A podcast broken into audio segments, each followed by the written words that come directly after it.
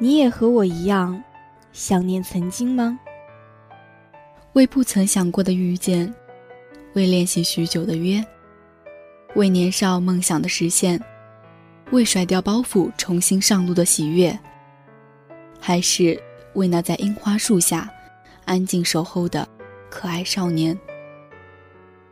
你有故事吗？你想要听故事吗？那就带上一点点城市的余温，忘记时间，忘记纷扰，听我一封笑忘书。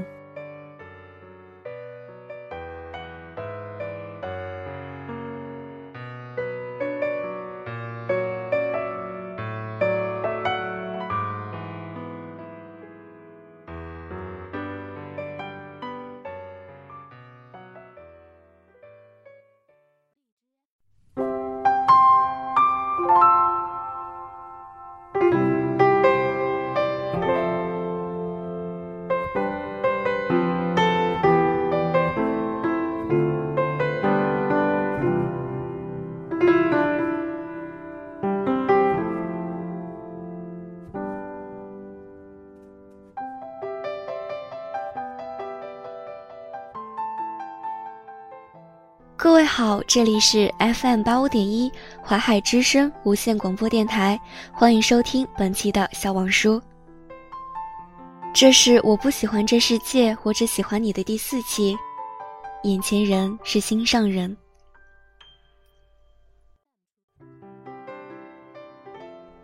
高考结束的那个暑假，是我迄今为止最难熬的一个时间段。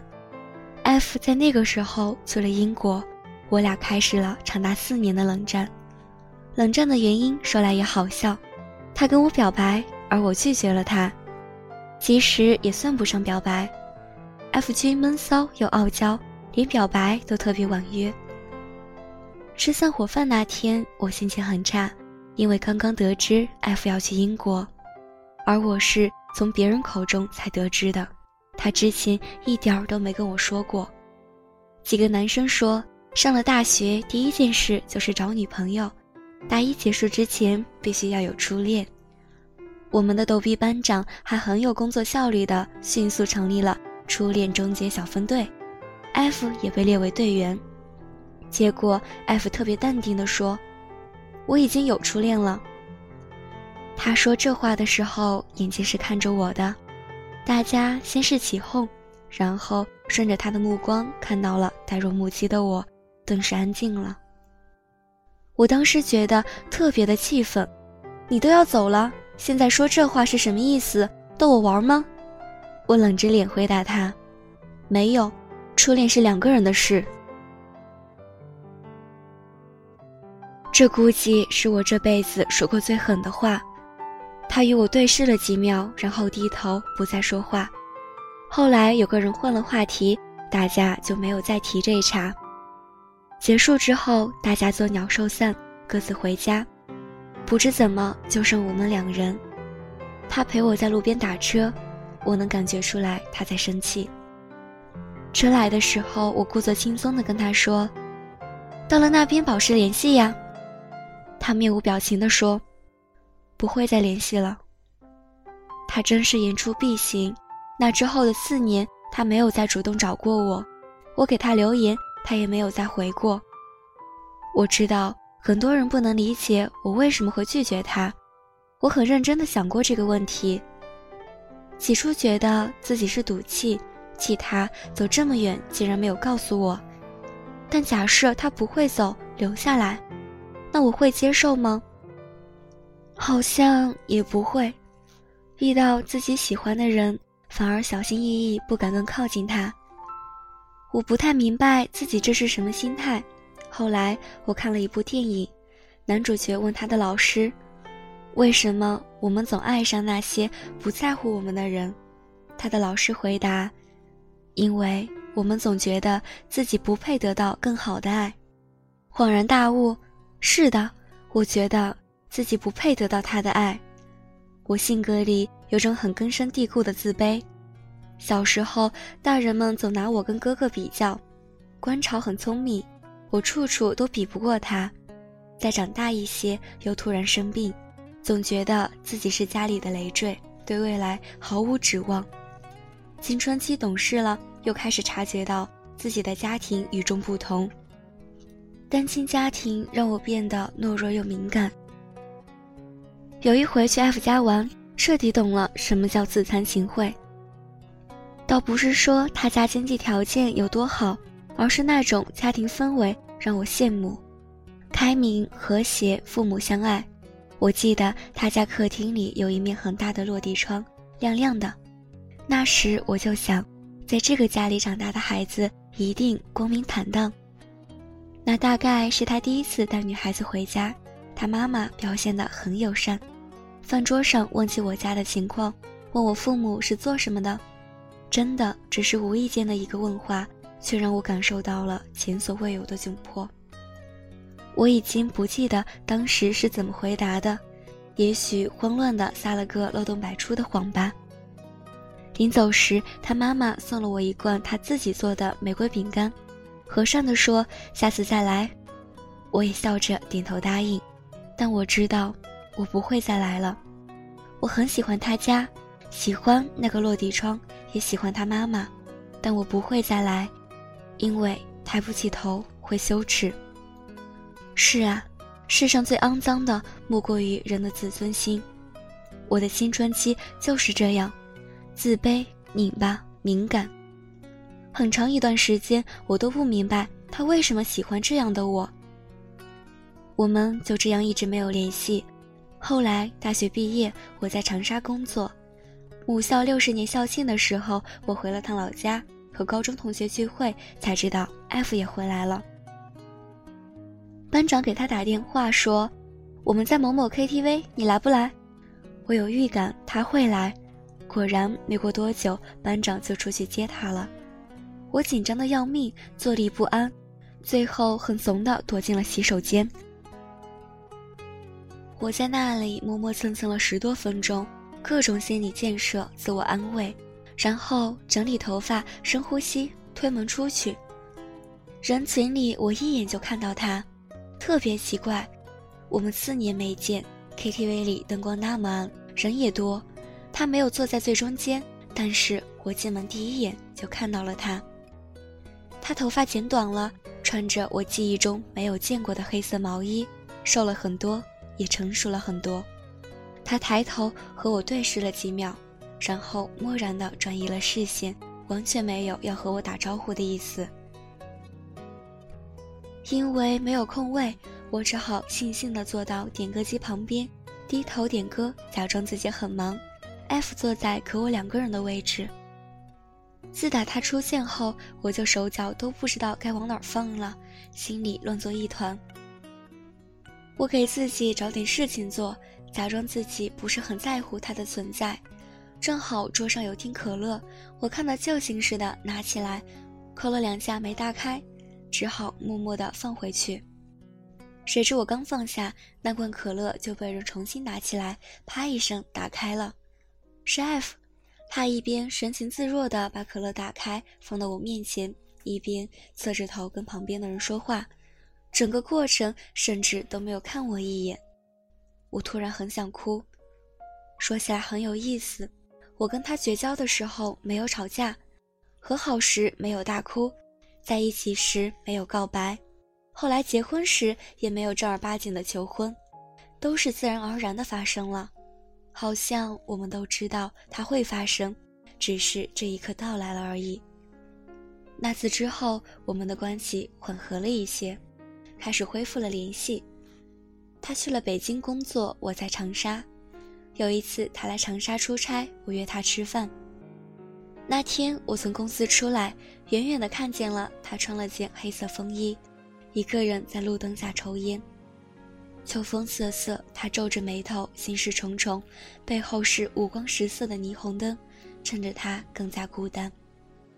我是后来才知道的，那段时间是他人生的低谷，应该是他最绝望的时刻，替上司背了黑锅，丢了工作，还欠了很多的债。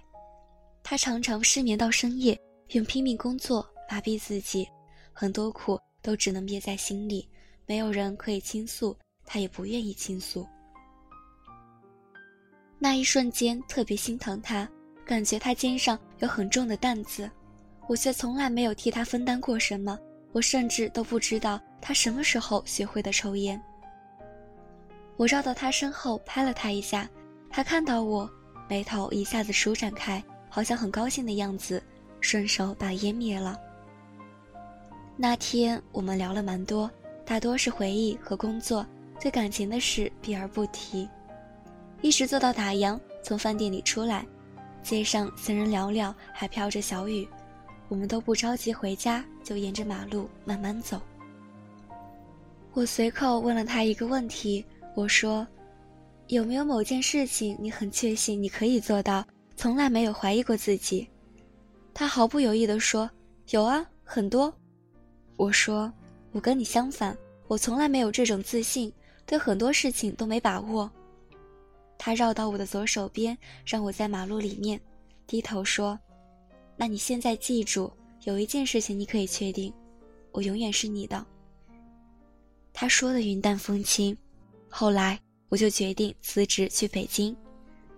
那时我在一家报社干了一年，我的领导叫老胡，在业内很有名，经常在大会上指着我的鼻子骂我，然后熬着夜帮我重新整理采访计划，还会在我忙得鸡飞狗跳的时候拉我去楼道里陪他抽烟。他教育我要永远保持理想和情怀，他是一个很好很好的人，我一直把他当成我的恩师。我决定辞职去北京，他第一个反对。你犯什么浑？我没犯浑。你去北京干嘛？我年轻，我要去开拓更广阔的天地。你放屁！他骂我，我只好说实话。读书的时候，有个特别好的男生喜欢我，我觉得人不能太自私。他为我走了九十九步，我也应该为他走一步。他不客气地问：“没这难道，你会死吗？”死倒不至于，但是肯定会遗憾。我长这么大，第一次觉得有人值得我去拼命珍惜，我不想再失去他。他便不再说话，闷头抽白沙。我就记得。他在那个烟雾缭绕的房间里冲我挥了挥手，说：“滚吧，后悔了再回来。”我就这么拖着箱子滚来了北京，至今没后悔。这些年我变化很大，慢慢变得开朗、自信、有趣。学生时代的我不是这样的，那时的我是很不起眼的女生，永远都穿着肥大的校服，戴厚厚的眼镜。每天扎马尾，把头发披下来和举手发言都需要很大的勇气。后来我离开家，独自去外地读大学，结识了一帮死党，都是非常鲜活有趣的人。工作后接触了形形色色的人，抛弃了年少时的自卑心，步向成人社会。从小跟班干到能独当一面，很多人都说成长残酷，恰恰相反，我觉得。成长是这世界上最美妙的一件事，永远有希望，永远不怕输。那么多绚丽风景，只有长大才能摸得到。F 没有在我身边的那段时间，我弄明白了一件事：问题不在他为什么爱我，而是我究竟值不值得被爱。我很赞同林夕的观点：喜欢一个人，就像喜欢富士山，你可以看到他。但是不能搬走它，你唯一能做的就是自己走过去，去争取自己的爱人。这个道理我花了这么多年才明白。好在那个我以为一辈子都不会原谅我的人，一直站在原地等我。所以我说，遇到 F 是我这辈子最幸运的事。我最不懂事的时候，曾经对他说：“你走吧，你会找到更好的人。”他回了一句话。让我至今震撼的话，他说：“我从来不会想要什么更好的人，我只想要眼前的人。你究竟什么时候才会懂？”是的，我现在懂了。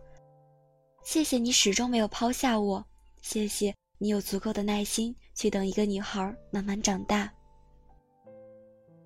海底月是天上月，眼前人是心上人。